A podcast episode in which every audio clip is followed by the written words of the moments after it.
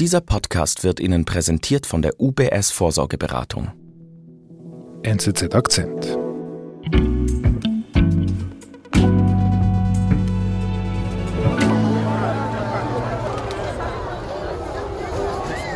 Meret, wo sind wir da? Was passiert da? Wir sind da in Del Rio, einer kleinen Stadt in Texas an der Grenze zu Mexiko. Mhm.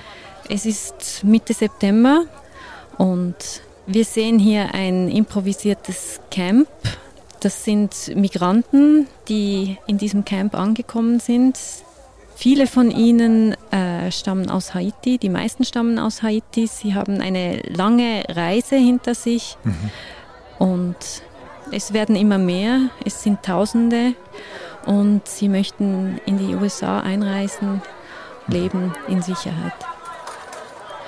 Del Rio ist ein Grenzübergang, der immer auch von Migranten genutzt wurde, aber nicht so wie in diesen letzten zwei Wochen.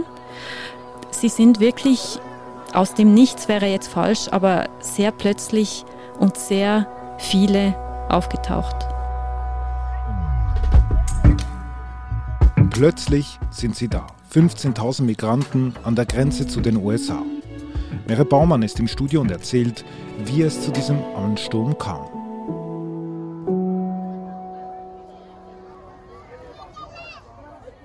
Ich muss schon sagen, ähm, es macht schon Sinn, dass die meisten von diesen Menschen aus Haiti stammen. Ich meine, das politische Chaos und, und die Naturkatastrophen, dass, dass jetzt Menschen da davon flüchten. Ja, das könnte man tatsächlich denken. Ähm, wir erinnern uns, es ist erst gerade der Präsident ermordet worden. Es Stimmt. gab ein, ein Erdbeben. Mhm. Aber das Interessante ist eben die Menschen, die jetzt hier angekommen sind in Del Rio. Mhm.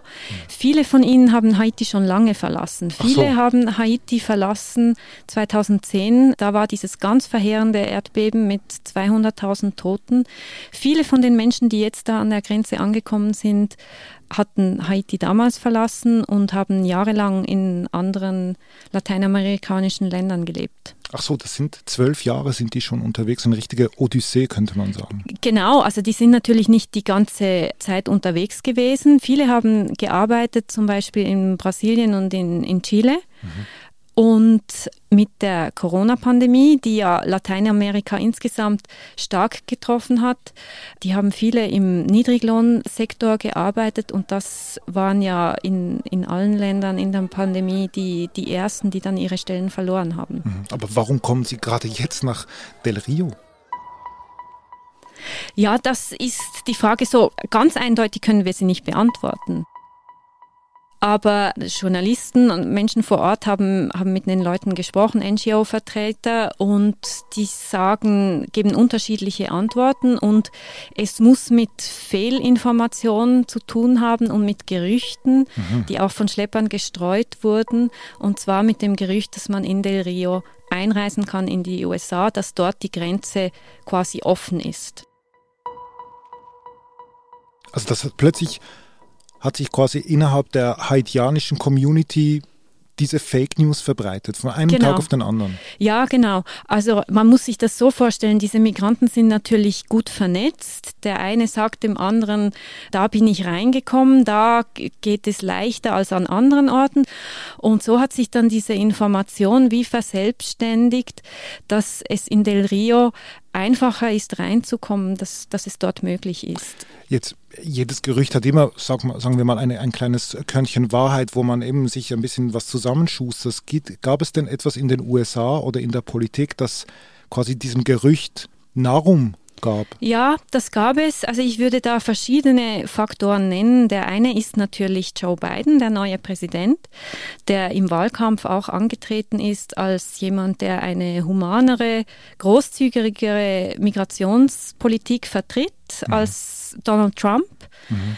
Er hat auch erste Signale dann nach Amtsantritt gesetzt, indem er zum Beispiel sofort Trumps Mauer gestoppt hat. Mhm. Das ist das eine. Das andere ist wirklich eine konkrete Maßnahme der Administration Biden, und zwar von Anfang August.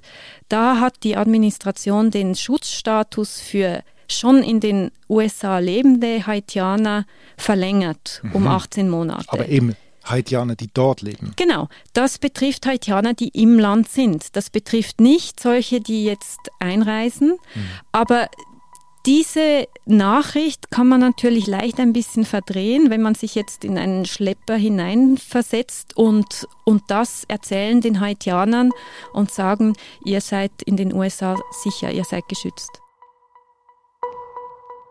Okay, also irgendetwas muss ausgelöst worden sein innerhalb dieser Community.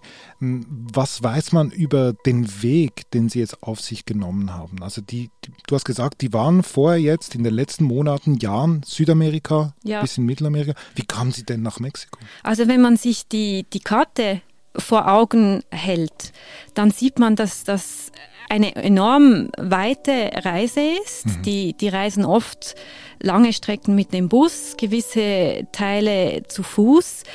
Die erzählen auch, dass sie die Darien-Lücke überquert haben zwischen Kolumbien und Panama. Das ist ein sehr unwirtlicher, würde ich sagen, Grenzübergang, ein, ein Urwald. Das gilt als eine der gefährlichsten Migrantenrouten weltweit. Mhm. Also die sind tagelang zu Fuß unterwegs über Berge, durch Wüsten, durch Gewässer, durch Urwald. Also man muss sich eine richtig lange, beschwerliche, weite Reise vorstellen.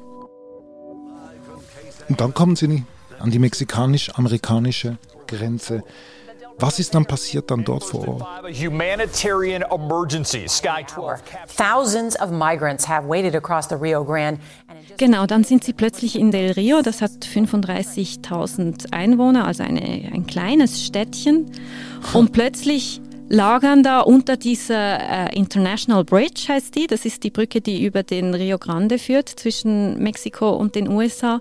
Und plötzlich campieren unter dieser Brücke ein paar tausend Migranten natürlich in verheerenden hygienischen mhm. Verhältnissen. The Del Rio mayor saying that Haitians are the majority among this recent surge, a surge that's creating chaos die Behörden sind überfordert, weil sie an diesem Ort das nicht kennen, dass so viele auf einmal da sind.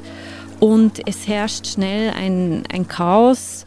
Und die USA schließen dann diesen auch für den Handel wichtigen Grenzübergang. Was machen die Migranten? Also die, die Migranten äh, lagern da, aber natürlich ist das Ziel, in die USA reinzukommen. Mhm. Das versuchen sie auch. Die Grenzschutzbeamten bauen Barrikaden auf, sind da präsent mit Autos und mit Grenzschutzbeamte auf, auf Pferden, die die Migranten zusammentreiben, wegtreiben wollen.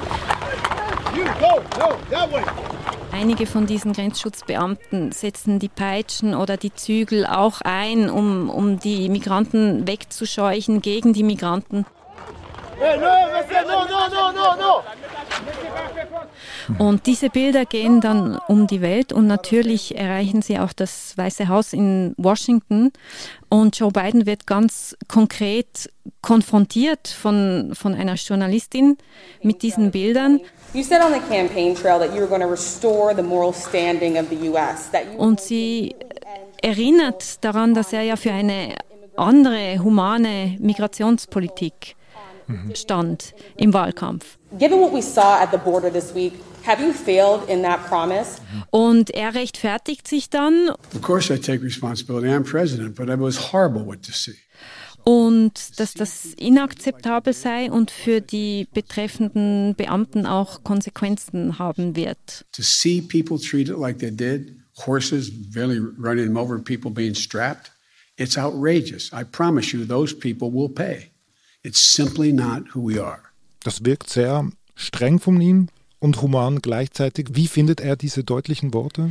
Das liegt daran, dass er unter starkem Druck ist. Mhm. Bei den Demokraten gibt es einen sehr starken Flügel, der für eine offene, sehr liberale Migrationspolitik eintritt. Und für diesen Flügel sind diese Bilder von einer gewissen Aggression gegenüber Migranten völlig inakzeptabel. Mhm. Aber für Biden ist das ein, wirklich ein Dilemma. Da ist zum einen sein linker Flügel, der Druck macht für eine liberale Migrationspolitik, aber in der Bevölkerung ist das unpopulär. Mhm. Und da muss man im Hinterkopf haben, dass in einem Jahr in den USA gewählt wird. Das sind diese sogenannten Zwischenwahlen. Und bei beiden ist eindeutig in, in allen Umfragen, er genießt einigermaßen hohe Zustimmung für seine Pandemiepolitik, auch für seine Wirtschaftspolitik.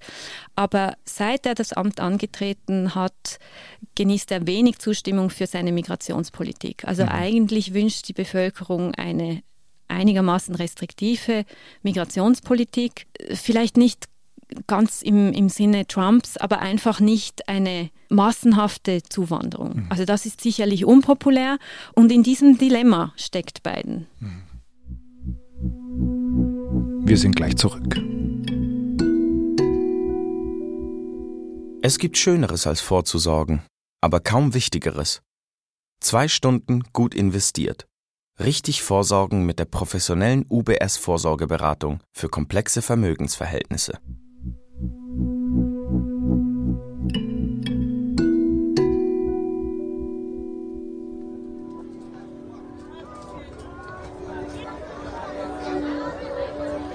Und was bedeutet das jetzt für die, für die Migranten dort vor Ort, wenn dieser Präsident von diesem Land, wo sie hinwollen, zwiespältig agieren muss. Genau, diesen Widerspruch sieht man, hat man jetzt eben sehr schön gesehen in, in Del Rio, dass nicht eindeutig ist, was die Administration will. Mhm. Also da sind diese Tausenden von Migranten unter dieser Brücke, es ist völlig klar, dass die da weg müssen. Mhm. Und dann beginnen die Behörden, Migranten von dort auszufliegen und zwar zurückzuschaffen nach Haiti. Mhm. Und das ist natürlich das Letzte, was diese Personen wollen. Und das schürt eine gewisse Panik.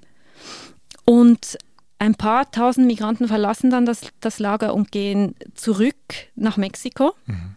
Aber es werden gleichzeitig auch über 12.000 Migranten reingelassen in die so. USA, die dann die Auflage bekommen, sich bei den Migrationsbehörden zu melden, die dann, für die dann das Verfahren beginnt. Also totaler Widerspruch. Genau.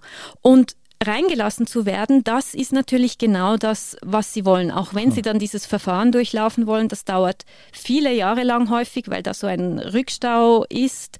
Und sie wissen, wenn sie mal drin sind, können sie sich einen Job suchen, können sie ihre Familie in der Heimat ernähren. Also das 12.000, das da reingeschafft haben, und, und gleichzeitig 2000 zurückgeschafft wurden in Haiti. Es war wie eine Lotterie in Del Rio. Also die einen kommen zurück, das Letzte, was sie wollten, und die anderen haben das Ziel erreicht. Hm. Und, und das Camp ist aber leer unterdessen? Das Camp ist inzwischen leer. Also seit dem Wochenende wurde das geräumt. Also es sind alle entweder in den USA oder zurückgeschafft oder sie sind freiwillig wieder zurück nach Mexiko ge mhm. gegangen. Könnte man sagen, Problem gelöst. Könnte man sagen, aber natürlich ist es überhaupt nicht so. Also das Migrationsthema ist ein, ein großes Problem in den USA nach wie vor. Mhm. Allein in diesem im laufenden Fiskaljahr haben 1,5 Millionen Migranten die USA erreicht bzw. sind aufgegriffen worden an, an der Südgrenze. Mhm. Fiskaljahr heißt was genau? Fiskaljahr heißt, die, die USA rechnen immer in, in Fiskaljahren. Das hat im letzten Oktober begonnen. Mhm. Also das ist jetzt die letzten elf, elf Monate. Mhm. Und zum Vergleich im Jahr 2019, das letzte Jahr vor der Pandemie, was, was vergleichbar ist, da war, war es weniger als eine Million Aufgriffe, also 1,5 und das Jahr ist noch nicht ganz zu Ende. Das ist eine enorm hohe Zahl. Mhm. Und das ist natürlich wirklich ein Problem für Biden, mhm. weil im Hinblick auf diese Zwischenwahlen ist das, das ist unpopulär, dass so viele reinkommen. Also wenn ich dir so zuhöre, dann würde ich jetzt einfach mal sagen, so ganz lapidar und plump, es braucht einen großen Wurf. Man muss dieses Problem ja lösen. Ja, genau. Und das ist das Grundproblem, wenn es um Migration in den USA geht. Die beiden Parteien sind überhaupt nicht fähig zusammenzuarbeiten. Auf beiden Seiten weiß man, dass es eine Migrationsreform bräuchte. Zum Beispiel die, die Einführung von klassisch Ausländerkontingenten, wo man Visa beantragen könnte, um in den USA zu arbeiten, natürlich angepasst auf den amerikanischen Arbeitsmarkt, weil die USA brauchen Immigration. Das, das ist sonst funktioniert die Wirtschaft nicht mehr. Mhm. Also es bräuchte da eine Reform, um so etwas einzuführen, aber dafür fehlen die Mehrheiten. Okay, und das ist natürlich jetzt das Glück für jetzt in dem Fall diese Gruppe von Haitianern, die eigentlich wissen, irgendwie schaffen wir das, wenn wir einfach mal drin sind, dann haben wir das geschafft. Das sendet ja immer noch, also gerade diese 12.000, die jetzt reingelassen worden sind, das sendet ja eigentlich wirklich noch dieses Signal von, wenn du Glück hast, kannst du es schaffen. Und dieses Glück ist gar nicht so unrealistisch. Absolut. Also das werden diese Migranten weitererzählen, das werden die Schlepper weitererzählen. Es ist möglich reinzukommen und wenn du mal drin bist, dann kannst du für ein paar Jahre Geld verdienen. Mhm. Und man weiß auch, dass tausende Haitianer derzeit unterwegs sind. Die sind teilweise im Dschungel von Panama, teilweise in Kolumbien im Norden an der Grenze. Und die haben auch das Ziel, an die amerikanische Grenze zu gelangen. Okay, das heißt, das nächste Kapitel kommt bestimmt. Kommt bestimmt.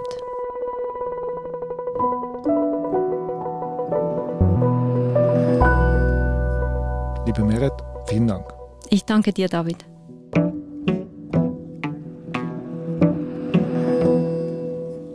Das war unser Akzent. Produzentin und Produzenten dieses Podcasts sind Marlen Oehler, Sebastian Panholzer und Benedikt Hofer. Ich bin David Vogel. Bis bald.